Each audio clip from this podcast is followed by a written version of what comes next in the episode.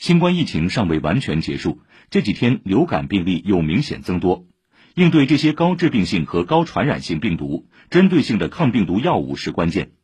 今年两会，来自上海的全国政协委员有多份提案，聚焦新药研发领域，助力破解从零到一的难题。请听报道。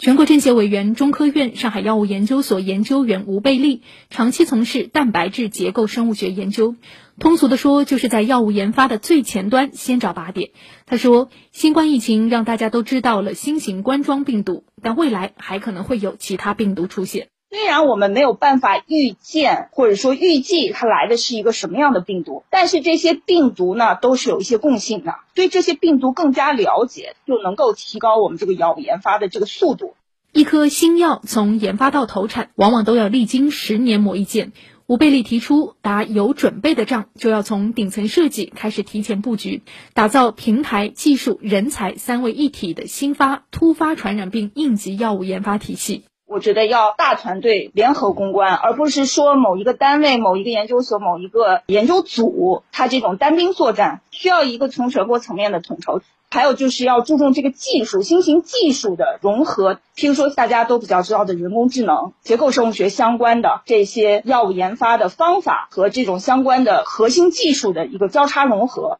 同样聚焦从零到一的破冰，全国政协委员、复旦大学生物医学研究院院长、中山医院心内科主任葛军波关注新型抗菌药物的研发。他在临床中发现，随着抗生素的广泛应用，耐药菌的出现，我们在临床上发现有好多的老年人、体质比较弱的人，我们抗生素呢对他们难以控制严重的感染，导致了病人的死亡。葛军波说：“我国是抗菌药物的生产、使用和原料出口大国，但客观来看，很多都还是低层次的生产原料。新型抗菌药物储备匮乏，研发动力更是不足，这些都急需在国家层面引起重视，出台积极的政策引导。”是我建议，在超级细菌造成临床危害之前，国家顶层设计，提前布局，研发新型的抗生素，以应对未来超级细菌的出现，能够为病人提供更好的服务。之所以都呼吁加强顶层设计，委员们认为，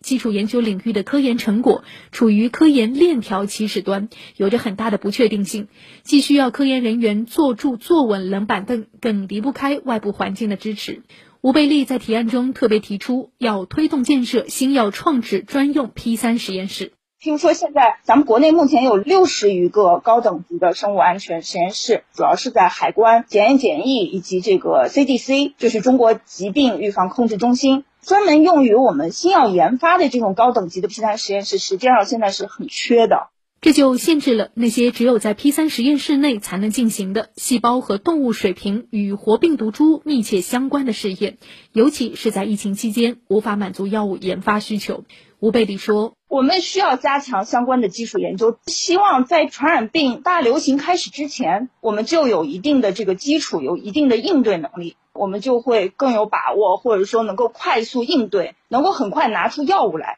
以上由记者赵颖文、胡明珏报道。会听两会。